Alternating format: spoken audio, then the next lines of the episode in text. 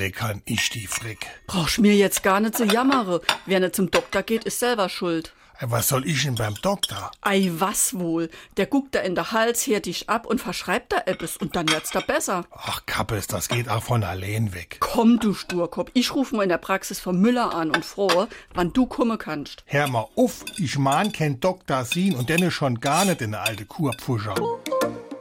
SR3. Warum wir so reden. Wie man.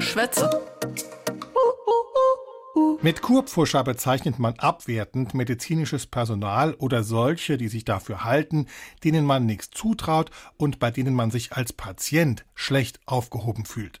Der Begriff ist relativ jung und entstand Ende des 19., Anfang des 20. Jahrhunderts.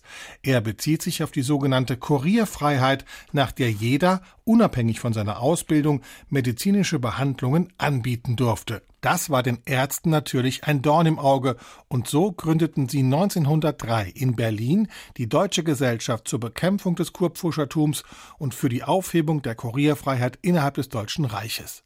Das Ganze endete dann 1939 im Heilpraktikergesetz und mit der Kurpfuscherei war's vorbei. SR3.